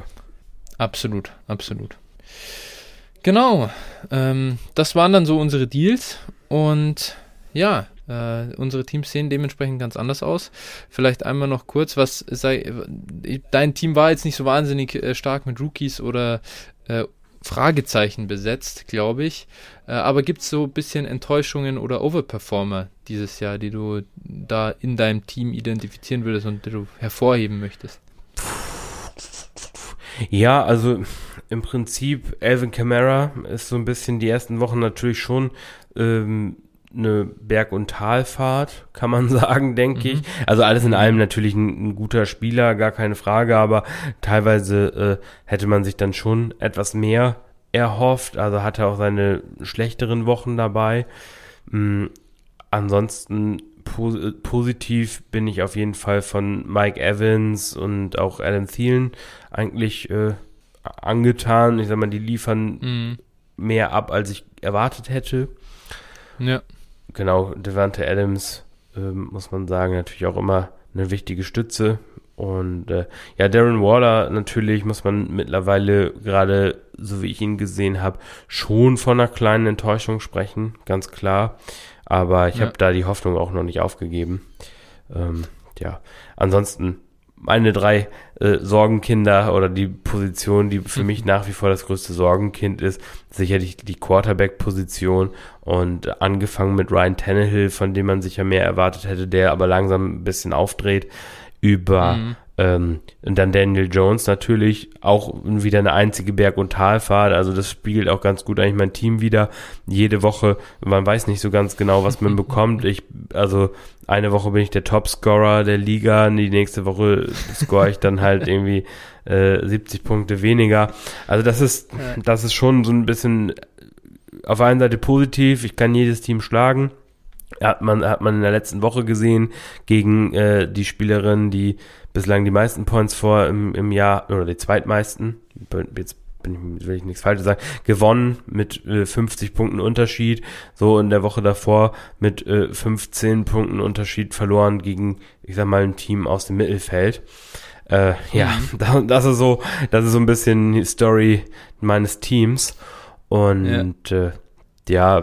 Ja, aber ich glaube, overall kannst du bei Daniel Jones, bei dem, was du äh, irgendwie erwartet hast, kannst du nicht von einer Enttäuschung sprechen bei Daniel. Nein, nein, nein, alles okay, aber ich sag mal, ich habe noch, noch Carson Wentz, der für mich schon eine positive Überraschung mittlerweile ist, also zeigt die Kurve eindeutig ja. nach oben, ähm, ja. denke ich. Äh, das ist schon ein Quarterback, an den ich eigentlich auch mehr oder weniger, es gab auch Zeiten, da war es durchaus niedriger, will ich gar nicht schreiben, also ist jetzt nicht mhm. derjenige, wo ich jetzt meine Hand für ins Feuer gelegt habe, aber wo ich schon relativ auch viel äh, Exposure zu hatte und äh, das zahlt sich jetzt so langsam auf, der muss natürlich seinen Ruf erstmal wieder herstellen, Wert hat er immer, Trade-Wert ist immer noch nicht so super, aber mhm. also der, da zeigt die Tendenz nach oben und dann habe ich denke ich, mit Tannehill und Wentz da auch meine Quarterback-Kombi gefunden, die mir auf jeden Fall einen soliden Floor gibt.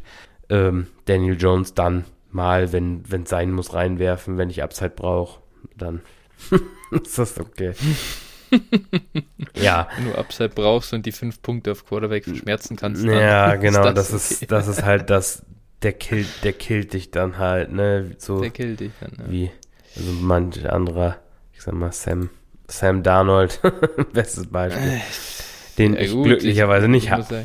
Ja. ja, ich habe ja die Probleme äh, Jared Goff und Justin Fields am Roster, ähm, die mir, äh, ja, sage ich mal, wenn du die aufstellen musst, dann tut das im Moment schon weh. Jared Goff ist halt overall soweit irgendwie in, in manchen Wochen halt echt spielbar gewesen. Da erwarte ich ja nicht irgendwie 25 Punkte, wenn ich den aufstelle. Aber halt zumindest, also so an die 20 ran sollten es halt sein.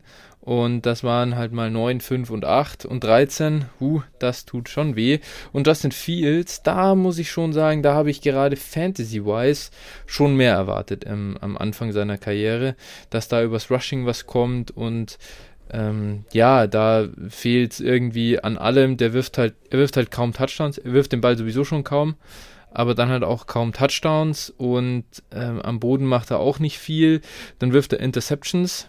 Das gut, das machen viele Rookies, da äh, können sie sich alle die Hand geben. Das ist jetzt noch gar nicht das Problem, aber das ist halt in Fantasy quasi nicht aufstellbar. Jetzt habe ich ihn das erste Mal aufgestellt, da hat er gleich mal minus zwei Punkte gemacht. Das war natürlich es ist kein gutes Zeichen, wenn du den Spot lieber leer gelassen hättest. Das äh, nee, hilft man nicht. Und ja, Trey Lance kommt nicht wirklich aufs Feld. Ich glaube, das ist jemand, den kann man dann schon aufstellen. Da bin ich ganz positiv angetan. Aber ja, es ist auch da echt ähm, schwierig, ehrlich gesagt. Äh, Shanny lässt ihn noch nicht starten. Ich glaube schon, dass es ein bisschen Taktik ist auch solange er noch nicht fit ist, wird er halt nicht spielen und dann glaube ich aber schon, dass er, dass er ihn eigentlich loslassen kann. Ähm, aber auch da erwarte ich jetzt nicht die Top-End äh, Fantasy Production mehr, die ich eigentlich am Anfang der Saison so schon erwartete. Da dachte ich, das ist so der, das Jalen Hurts-Syndrom. Wird oft schlecht aussehen, aber scoret halt trotzdem seine 20 Punkte. Und äh, da muss man sagen, da ist Jalen Hurts unbesiegt darin im Vergleich zu den, dem Rest an Rookie Quarterbacks. Ja, also ich glaube schon, dass Lance auch scoren wird. Wenn, wenn er spielen darf dann, und ein paar Spiele Erfahrung hat, dann wird er, wird er schon auch scoren. Die Frage ist halt auch, ob er überhaupt großartig aufs Feld kommt. Also, das bezweifle ich mittlerweile, wenn, wenn ich das mal so ja. sagen soll. Gut. Ja, ich, das Zünglein, Angst habe ich durchaus. Das Zünglein an der Waage wird da Jimmy sein. Wenn der weiter ja. solche unterirdischen Performances abliefert, dann wird es irgendwann passieren. Aber wenn der nur solide spielt, denke ich, dann werden wir wenig Lands sehen, solange die Saison nicht entschieden ist für die Niners. Ja, ja. Nee, also das ist so ein bisschen, deswegen ist die Quarterback-Position gerade halt dieses Jahr schon ein bisschen ein Problem für mich. Ähm, und ich weiß auch nicht so recht, ähm, ja, verkaufst du jetzt einen der Rookies an jemanden, der dir dann einen besseren Quarterback geben kann? Äh, würde ich halt wirklich nur mit absoluten Bauchschmerzen machen, weil ich glaube, deren, deren Value ist gerade äh, viel zu weit unten oder deren Marktwert ist, glaube ich, ziemlich weit unten. Und dann tue ich mir schwer damit, so jemanden abzugeben. Und ich werde, auch wenn ich natürlich, äh, ja klar, mein Team ist im Winnow, aber ich habe hier eine ganze Menge Spieler drin, bei denen ich glaube, dass die mir auch über das Jahr hinaus gute Punkte bringen. Und daher werde ich es auch da nicht übers Knie brechen wollen. Ja, gut. Ansonsten, ja. Ja, das ist natürlich die Frage, ne? Ob, also, ich sag mal, ob man dann nicht ein Jahr verschenkt, wenn man da zu sehr an den Spielern festhält. Also, äh, klar, ne, das ist ja auch eine Sache, die wir hier öfter schon gesagt haben. Also letztlich so dieses im Mittelmaß rumdümpeln ist halt immer so ein gefährliches Spiel. Aber dadurch, dass du deinen eigenen Pick nicht mehr hast, ist es eh, also für dich im Endeffekt jetzt auch nicht so, äh, so brutal schlimm. Das heißt also, wenn du nachher einen mittleren Pick praktisch kriegst. Du musst jetzt nicht um, auf, ja, Gedeih und Verderb tanken oder was weiß ich. Nee, nee, nee, nee, nee, nee, genau. Also ich kann so schon, also nicht so, dass ich das nicht machen würde, aber ich glaube halt, dass im Moment und gerade in der Liga, deswegen hatte ich ja so viele Picks, sind auch viele so gegen Rookies und gegen junge, junge Spieler. Und dann, wenn dann das Ding ist, boah, Justin Fields der, äh, oder Trey Lance, ja, schau dir mal an, die, die kommen kaum aufs Feld und wenn sie spielen, spielen sie scheiße. Äh, hier kannst du, weiß ich nicht, ähm, Derek Carr haben dafür. Ja, danke. Aber ja. nein, safe ja, nicht. Also äh, das, das wäre es mir dann einfach auch nicht wert. Auch wenn mir der sicher äh, ein paar Punkte dieses Jahr bringen würde ähm, auf, auf Superflex im Vergleich zu meinen anderen Optionen. Daher mal sehen. Ansonsten positiv überrascht. Also muss ich einfach sagen, Swift er liefert halt genau das, was ich immer, also was ich mir erhofft habe, dass er liefern kann. Das ist mega. Ähm, DJ Moore ist cool, dass der den, den, den Schritt gemacht hat, so zu einem, zu echten äh, Alpha-Receiver. Hat jetzt ein paar sch schwächere Spiele wieder gehabt, aber das ist, ne, ja, das will ich gar nicht mal unbedingt DJ Moore anheften. Da ist halt Sam Darnold wirklich ein massives Problem. Und ansonsten, ja, ich habe halt schon, du hast noch gesagt, du wurdest von Verletzungen bisher verschont. Bei mir ist das ja nicht so ganz der Fall. Da hängen noch, wenn ich mir jetzt die IA anschaue, James White, Michael Thomas, George Kittle Cam Akers und Travis Etienne rum. Und ja, äh, das tut alles in allem schon weh.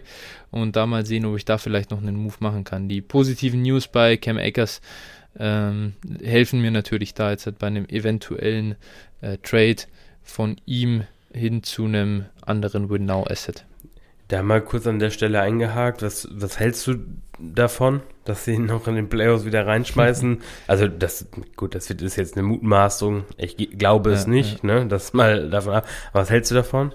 Also irgendwie so ganz äh, raus war das ja noch nie, dadurch, dass sie ihn auf die, nicht auf die normale IA gepackt haben, was ihn tatsächlich gesperrt hätte. Deswegen gab es ja diese Gerüchte schon äh, da zu Saisonbeginn, als, als, diese, als die Deadline verstrichen war und irgendwo bin ich da, also ich glaube, ich fände es schon gut. Als, Fan, als reiner Fantasy-Manager, dass der vor, bevor die Offseason geht, nochmal in einem Spiel zeigt, dass er spielen kann, dass er Volume verträgt und dass er halt nicht im Arsch ist. Und dann mal sehen, was passiert. Ich glaube nicht, dass sie ihn spielen, wenn das Verletzungsrisiko da wäre, dass, dass, dass ihm dadurch noch was passiert.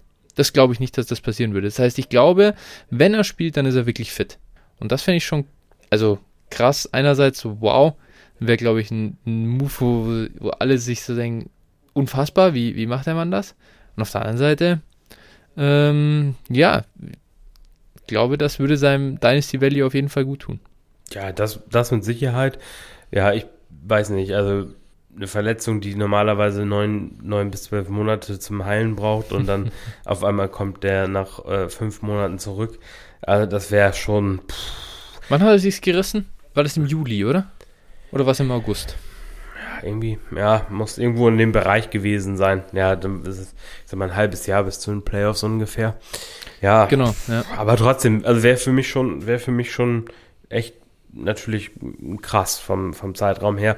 Von daher, also ich bin da nicht, tatsächlich nicht der größte Fan von, weil mhm. ich weiß nicht ich kann mir das immer, das ist für mich immer so ein bisschen schwierig. Auch natürlich haben wir schon alles gesehen. Spieler, die sehr gutes Heilfleisch haben und alles, aber ja, ja. ja weiß ich nicht. Ja, das ist das Axel Witzel, der ist doch nach sechs Monaten zur, zur EM gefahren, nach dem Achillessehnenriss, ne? Das, ja, kann sein. Da Als über 30-Jähriger, also das ist schon auch krass gewesen. Ich glaube, ich glaube, dass dieses ganze, ich glaube wirklich, dass dieses ganze Achillessehnenriss-Ding ganz schön overhyped ist bei vielen ähm, da wird zu sehr schwarz gemalt und vielleicht ist es auch einfach mittlerweile anders als vor 15 oder vor 10 Jahren. Und diese Vergleiche dann, ich kann es einfach nicht mehr hören. Dieses Deontay Foreman war danach nicht mehr der gleiche wie vorher. Alter, komm hör auf, ey. Geh weg. Ja, vielleicht ist es auch Solche einfach. Studien dann. Äh, vielleicht ist es auch einfach Bro. eine individuelle Geschichte. Also, ich glaube ja. sowieso, ne, das ist immer so ein bisschen dieses von einem auf den anderen Spieler zu übertragen, finde ich sowieso immer schwierig, weil wir wissen, wir wissen es nicht, ne? Aber gut, ja, alles Spekulationen. Äh, diese Studien, wo dann irgendwie die Sample Size 20 Spieler ist. Ganz, also ganz ja, ehrlich, sorry. Und dann wird da irgendwie geschaut, wie viel Rushing Yards hatte der davor und danach und so.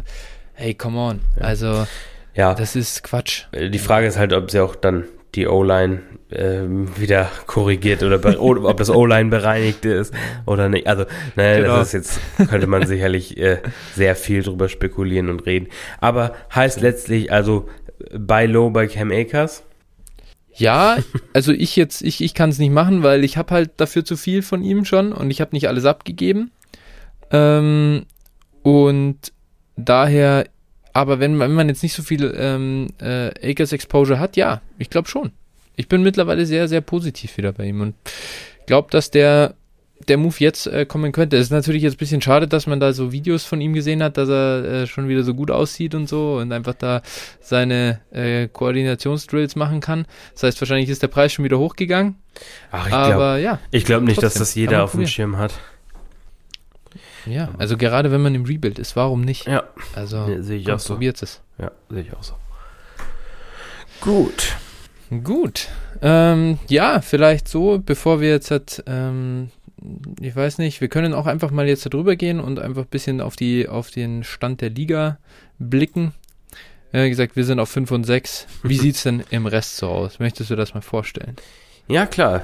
Ähm, ich gehe mal einfach von oben durch. Hier Ehre wem ja, Ehre gebührt, ne? Und äh, ja, also Sven führt aktuell die Liga mit 7 zu 0 an, äh, hat auch wirklich ein starkes Team, ähm, starke Quarterbacks mit, mit Prescott und Herbert. Äh, dann, wie gesagt, ein junges, junges, starkes Team auf jeden Fall darum. Und äh, da bin ich wirklich gespannt, ob das so aufrecht zu erhalten ist. Aber im Moment sieht es da für ihn auch ganz gut aus. Ähm, von Verletzungen jetzt nicht zu stark gebeutelt und äh, nö, das ist auf jeden Fall, sieht, sieht sehr gut aus und auch, auch für eine lange Zeit. Also da könnte sich schon über die nächsten Jahre dann wirklich ein Team gefunden haben, was auch ernst zu nehmen ist. Auf jeden Fall. Der sieht eklig stark aus. Ja. Dann äh, haben wir auf Platz 2 Tuska. Da ist es so, das Team ist schon etwas älter und ich denke mal, ähm, ja, mit Konsorten wie Brady und äh, Julio, Julio, Kelsey. Kelsey, genau und auch die Tiefe ist nicht so besonders. Also ich denke mal, da sollte eigentlich auch eher äh, das letzte Fenster angebrochen sein, aber dafür auch die meisten Punkte erzielt. Ne? Das muss man hier auch an mhm. der Stelle erwähnen. Das ist schon, schon gut und da wird wohl auch wieder, werden wohl auch die Playoffs drinne sein. Ja, das äh, sollte gebucht sein. Kann natürlich auch auf jeden Fall damit, hat Godwin, äh, Hill, noch äh, im Lineup, zum Beispiel Lamar. Also das ist natürlich schon auch was da, was man dann äh, für einen eventuellen Rebuild in der anstehenden Offseason oder dann vielleicht nochmal ein Jahr später, je nachdem, was dann auch ein bisschen, was Brady macht zum Beispiel, ähm, ja, was man dann noch äh, verschachern kann. Ja. Dann haben wir ZA oder TSA, wie auch immer äh, man den Namen ausspricht. Äh, da ist es so, haben wir ein Team, was natürlich äh, sowohl Cooper Cup als auch Mike Williams hat, ne? also zwei richtige mhm. Breakout-Kandidaten. Dazu noch äh, Daryl Henderson, also da lief wirklich, ich glaube, da hat er sich selber nicht träumen lassen, dass es so gut läuft. Khalil man, Herbert. Wenn man das, Khalil Herbert, wenn man das Roster vor der Saison gesehen hätte, hätte man wahrscheinlich gesagt, oh, könnte knapp werden mit den Playoffs. Marquise Brown übrigens war auch, ist auch dabei. Ja, genau. Also, also. Ja, wie gesagt, auf jeden Fall. Äh, Kadarius Tony, da ist ja wirklich, da hat ja jeder overperformed. Das, ja. das gibt's ja eigentlich gar nicht. Äh, genau, außer Trey Sermon. Äh, nee, aber selbst, selbst ein AJ Green und auch keine, Verle also keine Verletzung. Ja. Also das ist schon auch, äh, ich sag mal, mehr oder weniger ein idealer Saisonverlauf. Mac Jones hat gleich eingeschlagen. Also, wie ja, gesagt, das also viel, viel besser geht's kaum, kann man sagen. Also da bin ich mal wirklich auf die äh, zweite Saisonhälfte gespannt, ob er da an drei bleiben kann. Mhm. Dann haben wir Horns ab. Ähm, hier haben wir deinen ehemaligen Joe Mixon, aber hier haben wir auch Jammer Chase im, im Line-Up natürlich. Oh, oh mhm. Mann. Gedraftet hat er den an 108, nachdem ich mir an 107 schön Etienne reingesnackt habe. Das ist immer noch ein Move, den ich hier wirklich, dem ich nachtraue. Ja, hinterher ist man immer schlau. Ja, definitiv. So. Ja. Ja, wie gesagt, und hier haben wir halt ähm, ja, Debo, Debo auch Debo, natürlich ein massiver Overperformer. Ja, man sieht, man sieht genau, man sieht hier eben die Spieler, die dann eingeschlagen haben. Äh, gut, andererseits Delvin Cook bislang noch nicht wirklich ja. was gezeigt, ne, oder beziehungsweise das gezeigt, was man von ihm erwartet. David Montgomery verletzt, also durchaus auch ein paar äh, Verletzungsrückschläge, kann man sagen. Auch hier bin ich schon gespannt auf die zweite Saisonhälfte.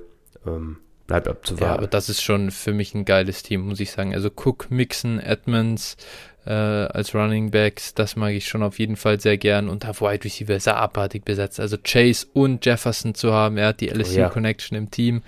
Das ist natürlich schon, äh, das, tut, das gefällt mir richtig gut. Und dann Debo dazu. Solange sich der nicht verletzt, wird der auch erstmal nicht weggehen äh, von der Production oder von den Targets. Ja. Daher, das, boah, schon schön. Dawson Knox sehe ich hier gerade noch, der aktuell verletzt war, aber natürlich auf Thailand war mhm. der auch äh, schon ein guter Performer in der ersten Saisonhälfte. Ja. Also, das sieht auch schon gut aus. Matt Stafford natürlich auch, den habe ich ihm letztes Jahr zu ihm getradet. Ah, da traue ich immer noch ein bisschen hinterher, wenn ich gerade auf meine Quarterbacks so gucke. ja. Ja. Aber genau. das ist schon ein guter erster Anzug auf jeden Fall. Ge auch für die äh, bisschen, für die nächsten Jahre noch ja, also alles Teams im Endeffekt, die, die da oben ähm, dann auch zurechtstehen und das ist schon, schon auf jeden Fall sehr, sehr spannend. Wie gesagt, dann kommen wir beide auf 5 und 6. Dann, Jawohl. wenn man dann weitergeht, dann auf Rang 7 kommt dann Hawker und der hat natürlich Derrick Henry. Das, das, das ist natürlich schon, schon gut. Ja, ähm, Kyle Pitts. und, ja, Derrick Henry und Kyle Pitts, genau. Äh, so, und dann wird's ne, schon, ich sag mal, Antonio Brown, ich habe jetzt gerade die News gelesen, der wird wohl vor dem oder vor der Bye Week nicht mehr spielen. Haben die einen neuen. Mhm. Also, weil er mit dem Knöchel Probleme hat. Genau, und dann wird's da in dem Team schon meiner Meinung nach etwas dünn und äh, ich könnte mir das vorstellen. Natürlich Verletzungspech, muss man sagen. Ja, das ist natürlich CMC auf IR und äh, Russell Wilson auf IR. Das tut weh. Und die Quarterback-Situation mit jetzt noch verblieben ist im Prinzip Teddy Bridgewater. Ja. Und sonst, ja, du, der, der von dir, von dir gekaufte Cam Newton, Taysom Hilton und darum, das ist schon, das tut weh. Ja, auf jeden Fall. Also, wenn mich jetzt jemand fragen würde, dann äh, würde ich eher empfehlen, vielleicht in den Rebuild zu gehen. Natürlich schon bitter, natürlich noch Henry gekauft, ähm, unter etwas anderen Vorzeichen. Ähm, ja, muss man, muss man schauen, ob äh, er sich praktisch über Wasser halten kann. Jetzt aktuell 4-3 steht er. Wenn natürlich CMC mhm. und, und Rust zurückkommen, dann kann es halt vielleicht schon doch nochmal was werden. Schauen wir mal, aber auf jeden Fall Borderline für mich. Playoff-Team. Definitiv. Und im Nachhinein jetzt nochmal der Deal aufgebracht. Da habe ich mir gedacht, mein Gott, Junge, was, was bist du in den, im Draft-Hype versunken? Äh, der hat der Kyle Pitts von mir gekauft im, im Rookie-Draft und dafür Kittel und Ayuk bezahlt. Und wie absurd teuer war das zu dem damaligen Zeitpunkt. Ja. Und jetzt, wenn du mit Kittel und Ayuk ankommst, um Kyle Pitts zu kaufen, da scheucht dich der mit, mit, mit dem Wedel wieder aus, aus der Wohnung raus, du. Das ist Wahnsinn, wie ja. schnell sich das einfach ändern kann. Es sind irgendwie sieben Spiele seitdem gespielt. Ja, es ist schon, also so, so oder so, aber das ist ja auch das bei den Trades, ne? Man, man weiß äh, es hinterher am allerbesten. Ja. Ja, richtig. Spannend. Aber da deswegen einfach mal da, da schon Shoutout auch an den Hawker. Da hat er den, den MyGuide teuer gekauft, dachte ich. Und am Ende hat er mich sauber über den Tisch gezogen. Ja, naja. ja. ja, gut, also Pitts äh, versus Kittel, das sind schon Welten gerade. Ja, wobei Realist auch nur, weil Kittel verletzt ist und halt auch underperformed hat oder eigentlich. Ja, und die Niners Offense komplett scheiße ist. Ja. Und broken, muss man sagen. Ja, dann äh, kommen wir auf aktuell Rang 8 und das ist dann das einzige 3-4-Team. Ähm, Football-Leben. Genau, ähm, der hat im Prinzip, ja, ein Team wo auch extrem viele Spieler hinter den Erwartungen zurückgeblieben sind. Ja. Also ähm, Quarterbacks Mahomes und Hurts, eigentlich ein, ein Top-Duo, muss man sagen, aber äh, ja, Mahomes, gut, für Fantasy geht's eigentlich, ja, gut, aber. Das war, das war jetzt die ein, das eine schlechte Spiel. Ja, für Fantasy, ja. wollte ich sagen, alles gut. Und auch allgemein, aber das eine andere steht auf einem anderen Blatt. Äh, ne? Und ja, Jalen Hurts eigentlich auch solide, aber dann kommen natürlich so Kandidaten wie Calvin Ridley, der äh, dieses Jahr wirklich massiv unterperformt. Antonio Gibson plagt sich mit Verletzungen rum. Miles Gaskin, äh, ja, ich sag mal, nicht der Running Back wie es einige Gar erwartet verlässlich haben. Halt, gell? Genau. Und so, und so zieht sich es eigentlich durchs ganze Team. Äh, Deontay Johnson kann man da vielleicht eher noch positiv nennen, aber. Auf jeden Fall. Genau, aber sonst äh, ist es halt schon. Elijah Mitchell, natürlich. Der ja, aber, hat ein bisschen Glück gehabt, sag ich mal, aber dann halt leider über Verletzungen wieder verloren. Und was, was bringt dir so ein Running Back in äh, PPR, ne? PPR. Ja. ja. Also letztlich ein Team, äh, denke ich, was unter aktuellen Umständen wahrscheinlich es eher nicht in die Playoffs schafft. Da müsste wirklich jetzt, da müssen Bouncebacks kommen von äh, einigen Spielern und äh, ja, dann geht vielleicht nochmal was, aber es wird schwierig und es darf halt auch gar keine Jalen Hurts, gar kein Jalen Hurts Einbruch kommen zum Beispiel. Ne, genau. Dann haben wir da auch im, noch auf der Bank Mike Davis, Josh Jacobs, eben, ne, Tyler Boyd, hm. Jalen Rager, alles Spieler, für, ja, Logan Thomas, alle Spieler, die, die halt, wie gesagt, massiv eigentlich enttäuscht haben. Ja. Genau, und dementsprechend, also sehe ich das eigentlich nicht und da sollte man dann vielleicht auch mal drüber nachdenken, vielleicht in den Rebuild zu gehen.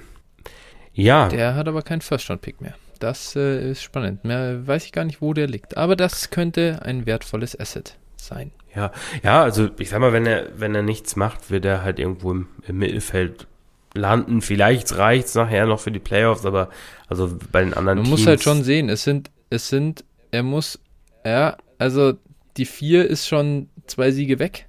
Das wird hart, glaube ich, in den letzten vier Spielen doch die, die Siege und vor allem auch die Punkte halt mit aufzuholen. Und ansonsten, er muss halt schon an uns beiden vorbei. Ähm, und dann der Hawker halt, ja gut, da ist das nur eine Verletzung davon entfernt, wirklich, natürlich eine Henry-Verletzung davon entfernt, katastrophal zu sein, aber da muss schon viel passieren. Das ist genau der Punkt. So. Ja. Genau, ja, dann äh, kommen wir zu Rang 9. Da steht aktuell der Hermann und da ja, sind einige Spieler im, im Line-Up, Zeke Elliott, Stefan Dix, Brandon Cooks, Jared Cook, äh, die eigentlich eher auf dem, auf dem, ja, Contender-Team hindeuten. Keenan Allen. Keenan Allen, genau.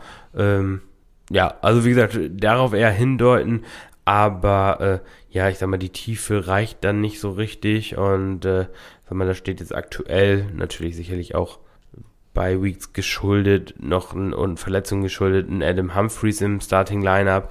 Ja, das ist äh, mit einem Adam Humphreys im, im Starting Lineup äh, solltest du in den meisten Ligen eher nicht die größte Chance haben zu gewinnen. Ja, und äh, Superflex ist kein Quarterback positioniert und auf Quarterback Case Keenum, weil Derek Carr auf Bias, Baker Mayfield wahrscheinlich ausfällt und Zach Wilson jetzt auch noch draußen ist. Ähm, und das sind auch an, an, und für sich jetzt nicht die wahnsinnigen äh, Topscorer auf Quarterback. Das heißt, da reißt das halt auch nicht raus. Ich glaube, das Roster hätte ich vor drei Wochen eingerissen, spätestens. Ja, und auch jetzt ist ja noch ein guter Zeitpunkt dafür. Also letztlich, ja. ich sag mal, wenn jetzt Dix wieder am Wochenende gegen Miami gut performt, Sieg Elliott wird man immer los, solange der sich nicht verletzt. Brandon Cooks, ja gut, gegen LA, aber ansonsten äh, da vielleicht auch nochmal die Trade Deadline im Auge behalten. Das, mhm. äh, ich sag mal, das wäre jetzt ein Spieler, bei dem es mich nicht wundern würde, wenn der doch noch getradet wird. Ähm, ja. Genau, Keenan Allen. Also da muss man schon gucken. Bin sehr gespannt, was, ob er da was macht. Ähm, ja, spannend. Und dann kommen wir im Prinzip in den Rebuild-Bereich. Die drei Teams, ähm, die jetzt sich so am Ende da auch äh, sammeln, sind alles drei Teams, die sich äh, früher oder später dann für den Rebuild entschieden haben. Und äh, genau, also es sind jetzt gute Zekner, Puppenkiste und auch Steeler High. Ähm, Genau, die drei machen das auch schon. Die haben praktisch ihre wertvollen Assets auch schon verkauft und warten jetzt auf auf die nächste Saison, auf die Dra Draft Season ja, genau. erstmal. Ne? Also genau. Und ich denke, da wird da einiges passieren. Die haben äh, auch Draftkapital und ja, im Prinzip das, was Definitiv. man so machen sollte, wenn man da unten steht. Ja, klar. Absolut. Und ja, da, da, das, also die machen es absolut, finde ich komplett richtig, dass es, äh, jeder hat jetzt auch seinen äh, First-Round-Pick da bei sich und auch noch andere und das, ja. So kommst du dann auch aus dem Schlamassel wieder raus. Ja. Ja, genau. Und so, genau. so viel dazu unserer Ligenanalyse erstmal, ne? Ja, ich bin wirklich gespannt. Jetzt hat äh, mal noch ein kleiner Ausblick. Wie sieht denn dein Restspielplan aus? Denn bei mir boah, da zwickt's wirklich. Ich habe jetzt in meinem 4-3-Record schon ein paar Rebuilder drin, aber allzu viele kommen da bei mir nicht mehr. Ja, also bei mir ist es eigentlich gemischt. Ich habe ich hab, äh, drei Matchups gegen Teams, die ich, also wo ich sage, entweder Rebuilder oder Rebuilder to be. ähm, genau. So, und die anderen Teams sind dann eben auch gegen die, gegen die stärkeren Teams aus meiner Sicht. Und äh, das kann auf jeden Fall wild werden. Ich bin, bin sehr, sehr gespannt, wie das läuft ähm, und wie es dann nachher ausgeht. Aber also ich, ich sehe mich nach wie vor in den Playoffs. Ich glaube, mein Team ist gut aufgestellt. Ich kriege jetzt noch Nick Chubb zurück und ja, also ich denke, da wird, geht schon was. Auch, wie gesagt, Sehr gut. was mein Scoring angeht. Wie siehst du dein Team? Ja, also mein Team sehe ich positiv. Oder den, den Outlook. Äh, nach wie vor. Aber der Outlook, ähm, ja, jetzt steht das Duell äh, mit Tuska an. Da hilft es mir ein bisschen, dass Lamar auf bei ist, aber andererseits kann sie da auch Matt Ryan jetzt mittlerweile reinwerfen. Das ist ein bisschen, bisschen äh, problematisch. Das heißt, es ist gar nicht so, so schlimm auf äh, Quarterback bei ihr. Und ansonsten, ja, äh, gegen den Highscorer, sage ich mal, da, da zu spielen, wenn äh, ja, Kelsey, Godwin, Brady eben nicht auf bei sind, das äh, macht keinen Spaß. Aber muss halt, muss man durch. Und es wäre, das wäre jetzt so ein, das wäre ein Momentum-Changer für mein Team, wenn ich da jetzt den, den Sieg erringen könnte. Aber dafür muss man halt auch, glaube ich, mehr als 150 Punkte machen. Denn äh, Tuskas Team wird nicht jede Woche so enttäuschen wie in der letzten äh, und zwei in Folge würden mich wundern. Daher bin ich jetzt mal so verhalten optimistisch und vor allem eben danach geht es gegen den Hawker, gegen Horns ab, gegen dich, gegen TSA. Das sind wirklich fünf Spiele mit gegen Mannschaften, die alle jetzt halt unter den Top 7 stehen. Und das ist nicht einfach. Da bin ich mal gespannt, wie ich da rausgehen kann. Und also mehr als gerade so in die Playoffs retten, ähm, äh, glaube ich, wird, wird nicht drin sein. Ich sehe mich nicht den, den Six-Game-Winning-Streak jetzt hinlegen. Das wäre, glaube ich, wirklich äh, ja, vermessen, das zu erwarten. Aber mal schauen. Da aus dem Stretch 3-3 rausgehen, dann ähm, ist es auch okay. Und dann sollte es gereicht haben. Das ist so ein bisschen meine Hoffnung, mit knapp über 500 am Ende abzuschließen entweder 7-7 oder, oder irgendwie zu 8-6 kratteln, dann glaube ich, dann hat es gereicht und dann bin ich auch, dann freue ich mich auf die Playoffs.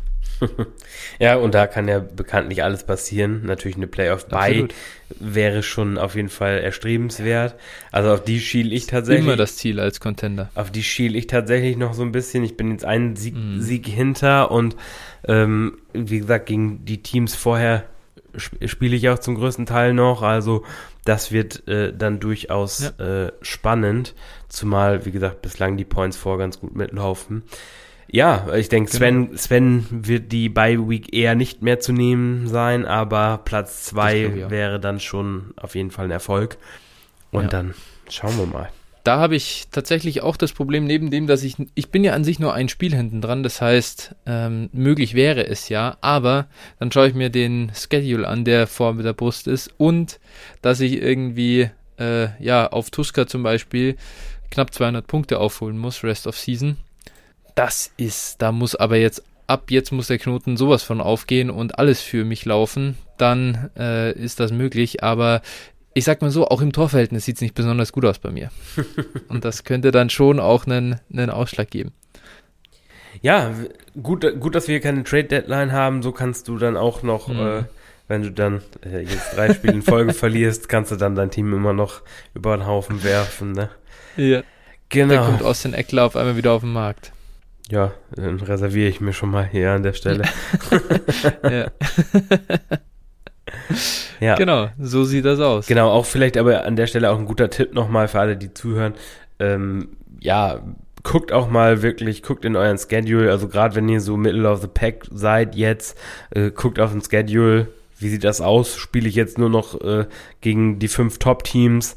Äh, kann ich es schaffen? Ne? Habe ich vielleicht die ersten fünf Wochen oder so einfach oder äh, die ersten, so sind wir mittlerweile, sieben Wochen einfach Pech sieben gehabt. Wochen, ja. äh, so mhm. ist es scheiße gelaufen, hatte ich Verletzungen, die jetzt vielleicht auch zurückkommen. Äh, ne? Hatte ich einfach dieses Pech, habe aber viel Punkte gescored oder äh, ist mein Team vielleicht einfach wirklich scheiße. So, und da muss ich auch ja. wirklich, für mich muss ich mir eingestehen, okay, ähm, wie gesagt, wir hatten gerade eben das Beispiel, wenn ich einen Adam Humphreys jetzt im, im Starting-Lineup habe, dann ja, sollte ich mir vielleicht überlegen, ob das dann noch passt. Oder mhm. ob ich dann eher sage, okay, jetzt ist wirklich die Zeit des Verkaufens gekommen und ich äh, fokussiere mich auf die nächste Saison. Definitiv. Äh, hatten wir schon mal, ich glaube in Woche 4 oder 5 oder so gesagt in der, in ja. der Folge, da wirklich einfach evaluieren und auch ehrlich zu sich selbst sein. Äh, ich habe tatsächlich in einer Liga, da stand ich 2-4 vor dem Wochenende, da habe ich so am Donnerstag hatte ich Javonte Williams, obwohl ich Rebuilder bin quasi, ich hatte ihn aus dem Starting Lineup genommen, weil ich ähm, ja irgendwie so ein bisschen die Liga analysiert habe und plötzlich gedacht habe, hey, ich habe ein paar Spieler hier, wie zum Beispiel Najee Harris, ähm, äh, oder Justin Herbert, das sind schon Cornerstones, die produzieren auch jetzt schon. Und ich habe sau viele Picks und auch gute, sag ich mal, attraktive Spieler wie ein, ein Devonta Smith oder ein Javonte Williams. Vielleicht bekomme ich vor Sonntag zwei Deals hin mit, mit Mannschaften, die wirklich underperformed haben, die an sich eben Spieler wie Dix, Ridley, äh, äh, Allen vielleicht loswerden wollen und auf die Zukunft setzen. Und dann hätte ich es aus einem 2-4 raus durchaus nochmal probiert anzugreifen. Aber am Ende ist kein Deal zusammengekommen. Und dann ziehe ich es halt jetzt durch, weil ich glaube wirklich aus so einem 2-5 raus jetzt nochmal was zu machen, oh, das ist halt ähm, ganz, ganz schwierig. Ja, 2-5 ist so für mich, ist für mich so echt Borderline, wenn es 2-6 ist, ist es vorbei. Das ist für mich jetzt so ja. gerade, ich sag mal 2-5, da kann man wirklich nochmal alle, also das ist natürlich nicht top und das ist eigentlich schon, ne, also das ist schon eine Minute vor zwölf, aber ja, ja. Da, also kannst dir noch eine Niederlage erlauben, wenn dann mit 8-6 kannst du es in die Playoffs schaffen. Ja, also aber, wie gesagt, geh nicht davon aus, dass du, äh, dass man dann am Ende sechs Spiele in Folge gewinnt. Ähm, genau. Also da, davon würde ich niemals ausgehen. Also ein Spiel ja. lässt du eigentlich immer liegen. Gerade jetzt, wir kommen wieder, oder wir kommen in diese Bye-Week-intensive Zeit. Natürlich, wenn du jetzt in, in den letzten Wochen schon alle Bye-Week-Spieler durch hast, so wenn du Najee Harris und Zeke Elliott hast, ja. äh, ich kann davon ein Lied singen, dann äh, ja. kann es natürlich sein, aber in der Regel, also damit, damit sollte man nie kalkulieren, dass man alle Spiele gewinnt, weil äh, ja. es kann immer blöd laufen. Absolut. Also äh, ich bin, ich glaube, mit keinem, in einem Contender bin ich 3-4. Das tut schon weh. Aber ansonsten bin ich bei allen äh, ja mit positivem Rekord unterwegs. Und im Prinzip, ja, es sollte es auch wirklich nicht anders aussehen. Also. Ja, ich habe das auch. Ich habe auch einen, einen Contender, der, ja, der, die stehen alle gut. Ja, ich habe auch einen, einen äh, Contender, der noch negativ steht, aber jetzt auch, glaube ich, eine ja, zwei oder drei Game-Winning-Streak hat, also 3-4 steht, ne? mhm. ne? Also ja, ich habe da, ich hab da dann einfach nochmal Kelsey gekauft, weil ich keinen Titan hatte. dann, das sind dann die Moves, die man macht. Ja, das war halt ein kompletter Risikomove. Äh, irgendwie in Woche 5, mhm. nachdem ich richtig beschissen gestartet bin, habe dann äh, meine beiden First-Round-Picks für die nächsten Jahre weggetradet und äh, habe Kelsey gekauft. Viel zu teuer, aber ich wollte, wollte mit dem Team halt nochmal angreifen. Ja, verstehe ich. Übrigens, kurzes Update, ich bin ja mit meinem Super Mega Contender 03 gestartet, das habe ich mittlerweile zu 4-3 gedreht, da bin ich ein bisschen entspannter mittlerweile. da habe ich ja dann noch Cooper Cup und Elvin Kamara teuer gekauft. äh, das glaube ich hat sich, das glaube ich hat sich aber ausgezahlt, ehrlich gesagt. Ja, Nicht kleckern, sondern klotzen. Ja, safe, Alter. Wenn du, da kannst du für deinen scheiß Value am Ende nichts kaufen, wenn du die, wenn du äh, die, die Saison als Contender herschenkst und dann äh, der Wert der Spieler selber, dieser Contender-Spieler selber dann abnimmt. Ja. Von dem her lieber mal einen rausfeuern. Vor allen Dingen, genau, und das ist auch, glaube ich, das ist, glaube ich, auch ein ganz entscheidender Punkt, äh, auch dann mal zu sagen, okay, ich nehme jetzt wirklich äh, Picks, junge Spieler in die Hand und äh, verklopp die, um meinen Contender einfach zu stärken. Egal, ob ich jetzt da vielleicht ein bisschen überbezahle oder nicht. Ähm, ja. Genau, weil man hat diese Sicherheit hat man niemals. Also ich sag mal, da gibt's in der Vergangenheit gab so viele Beispiele bei auch bei jungen Spielern, die einfach Wert verloren haben. Nehmen wir nur mal einen Juju Smith-Schuster. Ja. Ne, also ja.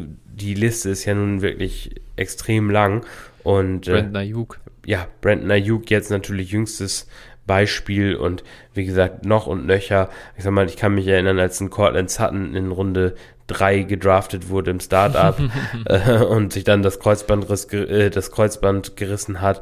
Das, äh, ja, und, und wo, wo war er jetzt in der Offseason im, im Startup? Sechste Runde oder sowas, vielleicht siebte. Ja, ja. So, und genau, und das sind, sind einfach die Punkte, es garantiert dir nie irgendjemand irgendwas und wenn du auf Sieg jetzt spielen kannst oder ne, also realistisch, dann, dann mach es auch.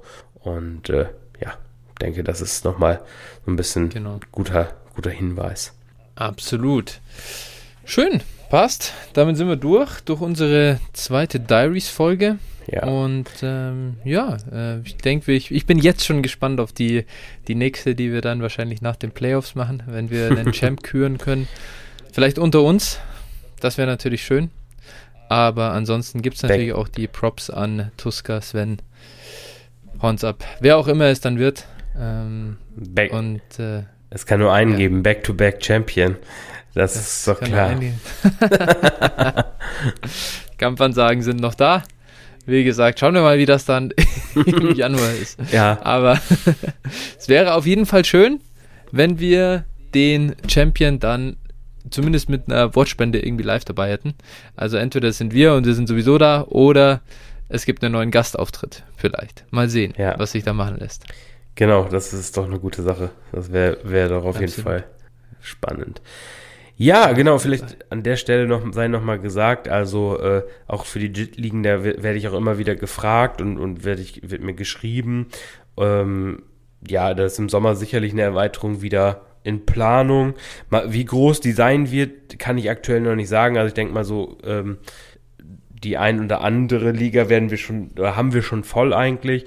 Und äh, da muss ich mir noch mal, muss ich noch mal in mich gehen, auf wie viel da, wir da jetzt aufstocken werden. Aber wer da mitmachen möchte, kann mich auf jeden Fall kontaktieren. Da wird dann auch noch mal im Sommer oder im, in der Offseason noch mal ein Aufruf kommen. Und äh, dann könnt ihr da auch mit dabei sein. Sehr geil. Fünf sind es mittlerweile. Das sei ja, dazu gesagt. Genau. Die sechste ist quasi schon fix. Ja. Das. Oh, so gut wie. Ja, das, das, und vor allem, was man sagen muss, ähm, habe ich jetzt auch die letzten Tage nochmal gesagt, also das Niveau ist echt cool, ähm, der Umgang miteinander ist cool und also das macht schon Spaß auch. Das ist jetzt nicht, dass da. Auf jeden Fall wer weiß was. Es gab ja, es gab ja kleine Tanking-Vorfälle, äh, äh, die, die passiert sind. Da gab's, musstest du mal aktiv werden, musstest du mal ein Machtwort sprechen. Das habe ich gesehen, war in allen Ligen. Aber das war dann auch cool. Du hast es gesagt, das ist einfach nicht geil, da irgendwie seine besten Spieler nicht aufzustellen. Das Witzige war, dass das jemand gemacht hat, der nicht mal seinen eigenen First-Round-Pick hat. Also es war gar nicht so viel, äh, ja, sage ich mal, so viel verkopfter Ehrgeiz dabei, sondern das war wirklich, glaube ich, einfach überhaupt nicht nachgedacht. Äh, dass das äh, uncool ist. Und ja, das wurde dann aber auch sofort verstanden und, und aufgenommen, hey, nee, mach ich nicht mehr. Und äh, klar, alle haben es verstanden. Und das finde ich auch halt lässig. Und das spricht ja auch für so ein Gesamtsystem. Ja, auf jeden Fall. Nee, das, also genau. ich, ich will da auch niemandem Böswilligkeit unterstellen. Ich denke, das war einfach irgendwie ein nee. Missverständnis und wie gesagt, ja. ne, alles gut. Genau. Aber an der Stelle auch an alle unsere Hörer. Niemals, wenn ihr im, Re im Rebuild seid oder selbst sagt, ihr tankt, das kann man ja sagen, ist okay, aber niemals nicht das beste Line-Up stellen, das man für sich stellen würde, wenn man in einer Redraft-Liga wäre mit dem Roster. Ja, ja, das finde ich auch immer schwierig. Also letztlich, wenn ihr Spieler habt, dann einfach wegtraden, die ja. euch zu viele Punkte bringen. Ich meine, das Problem kennen wir auch zu gut. Ich habe auch einige, einige Teams im Rebuild und eins hat jetzt auch äh, bescheuerterweise am Wochenende gewonnen, habe ich mich auch drüber aufgeregt. Mhm. Aber wie gesagt, ist halt wie es ist. Ne? Ich stelle halt immer, ich probiere immer das beste Lineup aufzustellen. Äh, sicherlich, äh, ich, das mache ich einmal in der Woche und dann gucke ich noch einmal drüber, ob ein Outspieler drin ist oder nicht. Und dann ja. kommen da die anderen Spieler rein und das war's. Also das ist jetzt kein Line-Up, über das ich drei Stunden herbrüte. Äh, das mit Sicherheit ja. nicht. Aber äh, nichtsdestotrotz, also es geht auch sicherlich nicht darum, ob ich jetzt den einen Wide Receiver 4 aufstelle oder den anderen Wide Receiver 4. Das mit Sicherheit nicht nur, wenn ich dann Justin Jefferson habe und äh, lasse den draußen um einen äh, ja, mir fällt jetzt kein gutes Beispiel Adam ein, Humphreys. einen Adam Humphreys äh, zu spielen. Genau, das ist natürlich Bullshit und äh, das wird man niemals in die Constitution so vernünftig aufschlüsseln können, weil es einfach schwierig ist. Aber äh, das ist einfach eine, Fra ich sag mal, eine Frage der Ehre und äh, genau. genau, das sollte man einfach nicht machen, weil es einfach blöd ist, nervt. Ja, und außerdem auch, also ihr müsst, also jeder, der dann mit dem Gedanken spielt, das zu machen, wirklich, das ist, glaube ich, als Rookie auch ganz normal, finde ich, so am Anfang, wenn man so, wenn man so dabei ist, dann nimmt man das auch zu ernst oder ist man da auch zu ehrgeizig vielleicht äh, mal dabei und will halt unbedingt diesen 101 haben. Aber erstens wird das nicht euer Fantasy-Team auf Jahre hinaus verändern, äh, ob ihr 101 oder 103 pickt.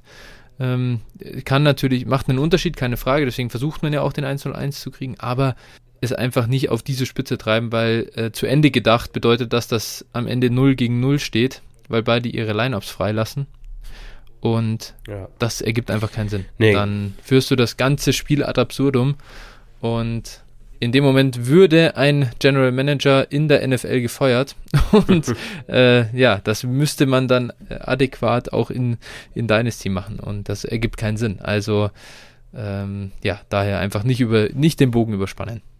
Ja, genau, und es ist immer halt auch noch ein Miteinander. Also irgendwo, ne, genau. man, man, betreibt zusammen ein Hobby und äh, irgendwie, keine Ahnung, dann äh, spielt es halt vernünftig, ne? ja. ich glaube, das, das ist was, was nicht passieren würde, wenn man die anderen sowieso persönlich kennt. Ne? Dann passiert das nicht in der Form. Ich kenne das, weiß ich nicht, so vom Tennis irgendwie, wo ich mit meinen Jungs halt rumhänge, wenn man da gegeneinander Tennis spielt, dann bescheißt man den anderen auch einfach nicht. Das macht man halt nicht. Ja, das stimmt schon. Genau. Ja, es ist halt, es ist halt, äh, nein, wie gesagt, es ist einfach eine, eine Ehrensache, ne, das, das macht man einfach nicht. Und genau. Fertig. Passt, super. Gut, an der Stelle hier dein Einsatz. Du darfst nochmal Werbung für uns machen. ja, genau. Folgt uns ähm, gerne bei Twitter at dynastyflo, Flo mit PH, dann äh, dir at 49er, also 49R Flo, ne, richtig? Äh, mhm. Genau, und mir Phil 81190. Genau, kommt gerne in unseren Discord mittlerweile, ich weiß gar nicht, um die 80 Leute dürften da so sein und da könnt ihr dann auch Fragen stellen, die dann auch äh, mehr oder weniger regelmäßig beantwortet werden. Wir kommen immer ein bisschen drauf an, wie wir Zeit haben, aber auch die Community da ist eigentlich ganz cool. Da äh, wird sich auch untereinander unterhalten, da werden auch zusammen die Nachtspiele äh, geguckt und, und, und kommentiert. Besonders äh, wertvoll äh, wenn, wenn meine Seahawks spielen zum Beispiel oder deine 49ers, ja. dann äh, mhm. kann sich da schon mal übers Coaching aufgeregt werden. Aber äh, ja, eventuell. Genau, also jedenfalls, äh, ja, kommt gerne vorbei, schaut vorbei, genau, hört rein. Nice. Ja, schaut rein. Okay, super. Dann danke dir für deine Zeit, danke euch fürs Zuhören und äh, ja, lasst uns Feedback da. Wir freuen uns und dann bleibt mir nur noch zu sagen, bis zur nächsten Woche. Macht's ja, gut. Bis nächste Woche.